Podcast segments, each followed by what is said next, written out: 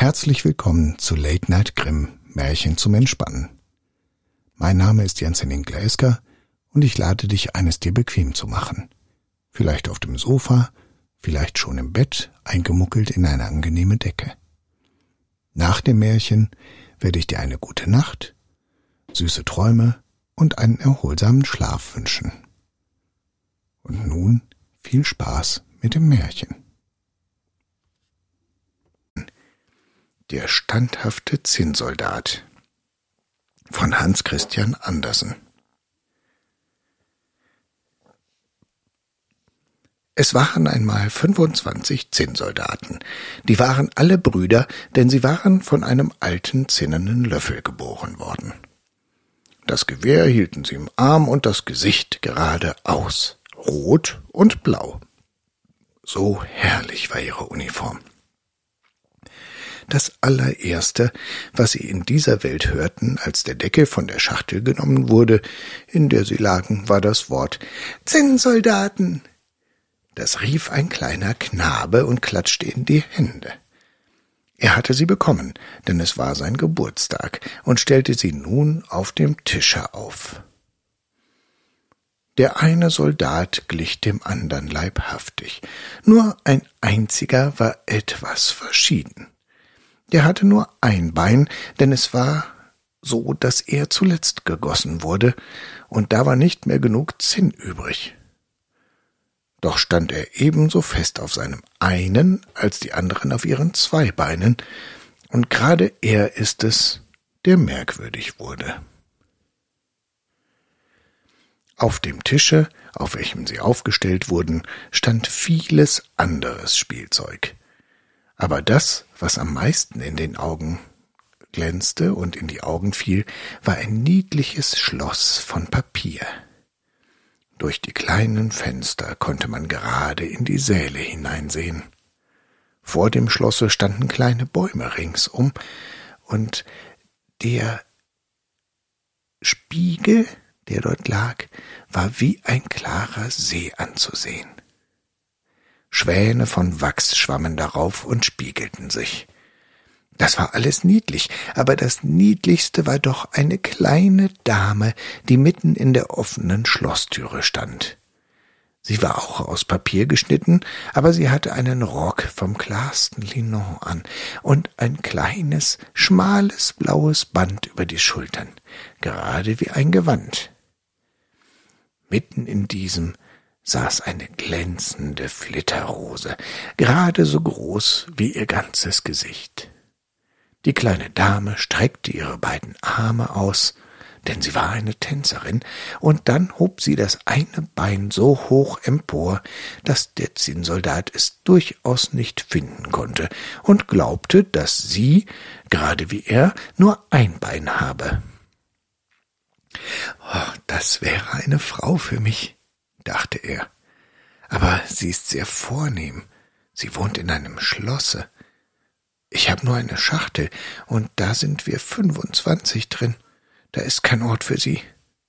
Doch ich muss suchen, mit ihr Bekanntschaft zu machen. Und dann legte er sich, so lang er war, hinter eine Schnupftabaksdose, welche auf dem Tische stand. Da konnte er recht die kleine, feine Dame betrachten, die fortfuhr, auf einem Beine zu stehen, ohne aus der Balance zu kommen. Als es Abend wurde, kamen alle die andern Zinnsoldaten in ihre Schachtel, und die Leute im Hause gingen zu Bette. Nun fing das Spielzeug an zu spielen.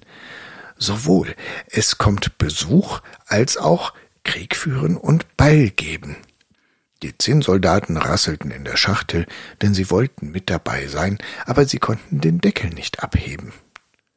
Der Nussknacker machte Purzelbäume, und der Griffel belustigte sich auf der Tafel. Es war ein Lärm, dass der Kanarienvogel davon erwachte und anfing mitzusprechen, und zwar in Versen. Die beiden einzigen, die sich nicht von der Stelle bewegten, waren der Zinnsoldat und die Tänzerin. Sie hielt sich ganz gerade auf der Zehenspitze und hatte beide Arme ausgestreckt. Er war ebenso standhaft auf seinem einen Beine. Seine Augen verwandte er keinen Augenblick von ihr. Nun schlug die Uhr zwölf, und klatsch, da sprang der Deckel von der Schnupftabaksdose auf. Aber es war kein Tabak darin, nein, sondern ein kleiner, schwarzer Kobold. Ach, das war so ein Kunststück. Zinnsoldat, sagte der Kobold, sieh doch nicht nach dem, was dich nichts angeht. Aber der Zinnsoldat tat, als ob er es nicht hörte. Ja, warte nur bis morgen, sagte der Kobold. Als es nun Morgen wurde und die Kinder aufstanden, wurde der Zinnsoldat in das Fenster gestellt, und, war es nun der Kobold oder der Zugwind, auf einmal flog das Fenster auf, und der Soldat fiel Hals über Kopf vom dritten Stock hinunter. Das war eine erschreckliche Fahrt. Er streckte das Bein gerade in die Höhe und blieb auf dem Tschako mit dem Bajonett zwischen den Pflastersteinen stecken. Das Dienstmädchen und der kleine Knabe gingen sogleich hinunter, um zu suchen, aber obgleich sie nahe daran waren, auf ihn zu treten, konnten sie ihn doch nicht erblicken. Hätte der Zinnsoldat gerufen, hier bin ich, so hätten sie ihn wohl gefunden, aber er fand es nicht für passend laut zu schreien, weil er in Uniform war. Nun fing es an zu regnen. Bald fielen die Tropfen dichter. Endlich ward es ein ordentlicher Platzregen.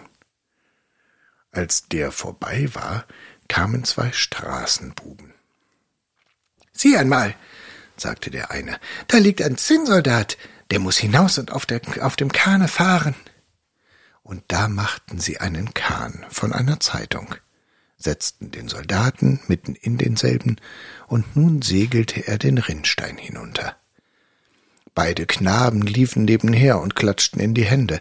Gott bewahre uns, was schlugen da für Wellen in dem Rinnsteine, und welch ein Strom war da. Ja, der Regen hatte aber auch geflutet. Das Papierboot schaukelte auf und nieder, und mitunter drehte es sich so geschwind, dass der Zinnsoldat bebte. Aber er blieb standhaft, verzog keine Miene, sah geradeaus und hielt das Gewehr im Arm. Mit einem Mal trieb der Kahn unter eine lange Rinnsteinbrücke. Da wurde es so dunkel, als wäre er in seiner Schachtel. Wo mag ich nun hinkommen? dachte er. Ja, ja, daran ist der Kobold schuld.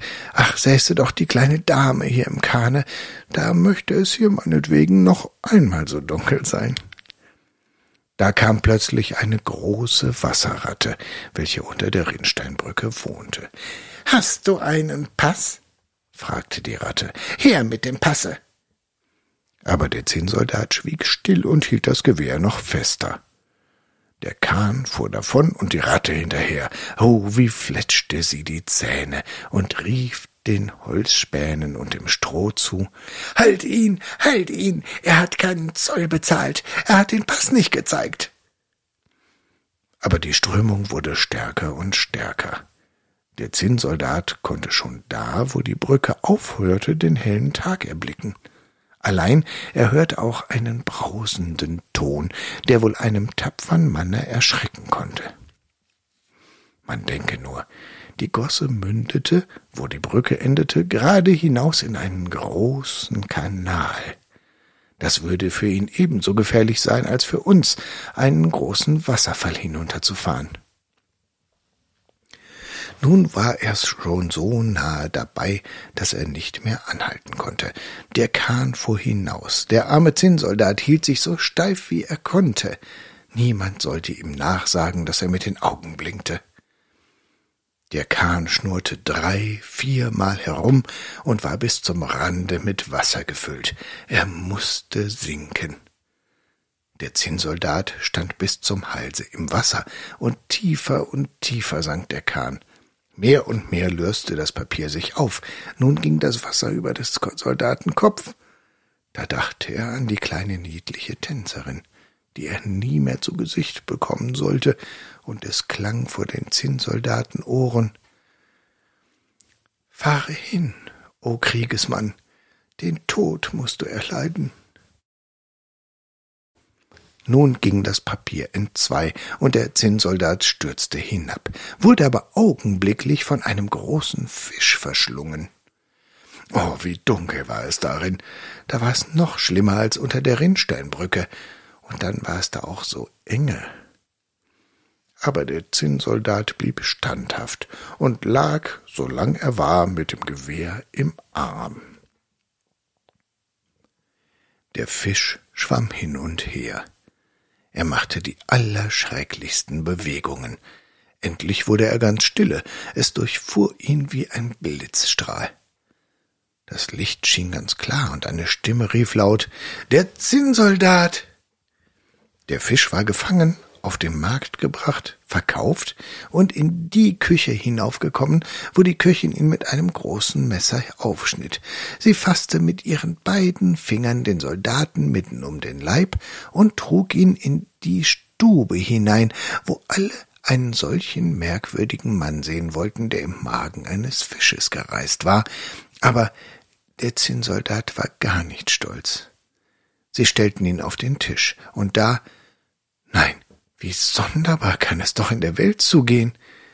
Der Zinnsoldat war in derselben Stube, in der er früher gewesen war.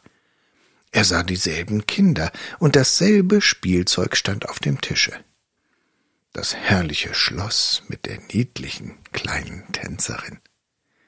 Sie hielt sich noch auf dem einen Bein und hatte das andere hoch in der Luft. Sie war auch standhaft. Das rührte den Zinnsoldaten. Er war nahe daran, Zinn zu weinen, aber es passte sich nicht. Er sah sie an, und sie sah ihn an, aber sie sagten gar nichts. Da nahm der eine der kleinen Knaben den Soldaten und warf ihn gerade in den Ofen und er gab keinen Grund dafür an, es war sicher der Kobold in der Dose, der schuld daran war. Der Zinnsoldat stand ganz beleuchtet da und fühlte eine Hitze, die erschrecklich war. Aber ob sie von dem wirklichen Feuer oder von der Liebe herrührte, das wusste er nicht. Die Farben waren rein von ihm abgegangen, ob das auf der Reise geschehen oder ob der Kummer daran schuld war, konnte niemand sagen. Er sah die kleine Dame an, sie blickte ihn an, und er fühlte, dass er schmelze. Aber noch stand er standhaft mit dem Gewehr im Arm. Da ging dort eine Türe auf, der Wind ergriff die Tänzerin, und sie flog, einer Sylphide gleich, gerade in den Ofen zum Zinnsoldaten, loderte in Flammen auf, und fort war sie. Da schmolz der Zinnsoldat zu einem Klumpen. Und als das Mädchen am folgenden Tage die Asche herausnahm, fand sie ihn als ein kleines, Zinnherz. Von der Tänzerin hingegen war nur die Flitterrose da, und die war kohlschwarz gebrannt. Das war Late Night Grimm, Märchen zum Entspannen. Ich danke dir fürs Zuhören und freue mich, wenn du dem Kanal hier folgst und vielleicht auch weitere Folgen anhörst. Ich wünsche dir eine gute Nacht, süße Träume und einen angenehmen Schlaf. Mach's gut.